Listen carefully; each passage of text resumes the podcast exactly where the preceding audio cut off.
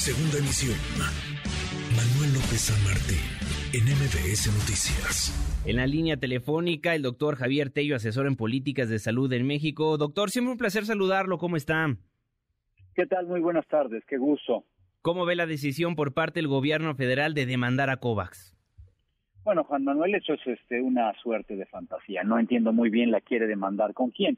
Déjame nada más para dar un poco de contexto y que lo recuerde nuestro auditorio. Por COVAX favor. es un mecanismo de las Naciones Unidas que está diseñado a través del consorcio Gavi, con V, ¿sí? con el cual eh, se provee a los países más necesitados de vacunas. Esto es, México no es ni por error un país más necesitado, somos una economía media. Y eh, al inicio de la pandemia y cuando se empezaron a tener los primeros, eh, la, la primera visión sobre tener vacunas, lo que quería hacer el mecanismo COVAX era asegurar dos tipos de, de, de, vacunas. Una, que se le iba a mandar a los países muy necesitados de manera gratuita. Y dos, la que se enviaría a, digamos, un grupo de países de, de ingreso medio como México, a los cuales tendrían acceso a precios preferenciales. Uh -huh. En ese momento no estaban las vacunas de Pfizer incluidas. Es por eso que a través de COVAX recibimos muchas vacunas del tipo de AstraZeneca con alguna de sus variantes fabricadas en distintos países, etcétera, y este y algunas otras que hemos estado recibiendo.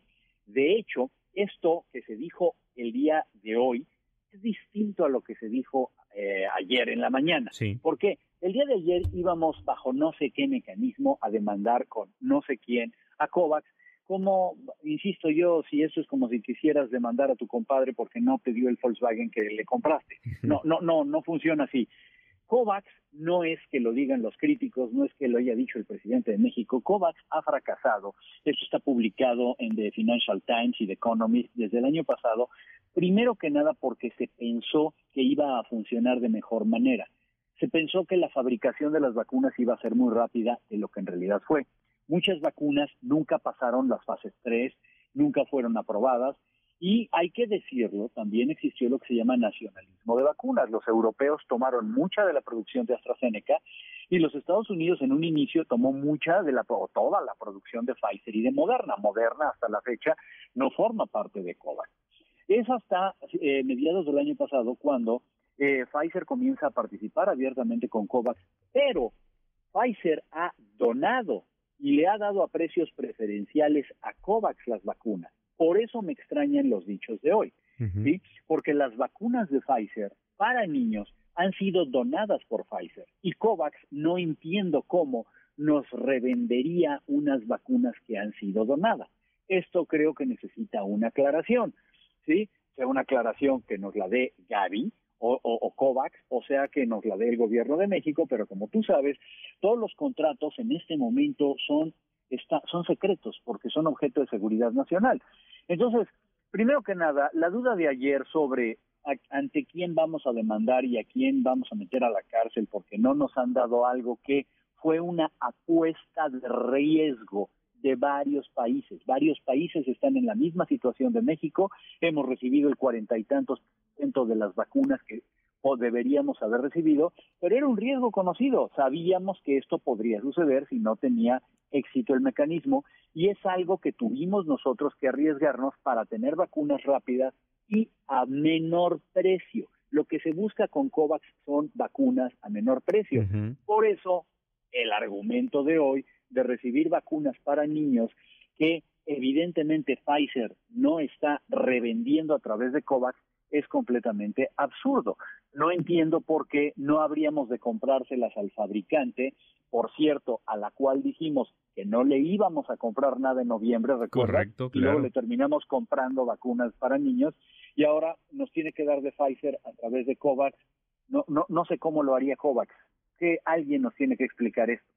Porque ya respondió COVAX supuestamente de acuerdo a la conferencia mañanera del día de hoy al amago de demanda de México y ofrecieron 10 millones de vacunas para niños, pero lo que usted dice, pues de dónde la van a sacar, ¿no?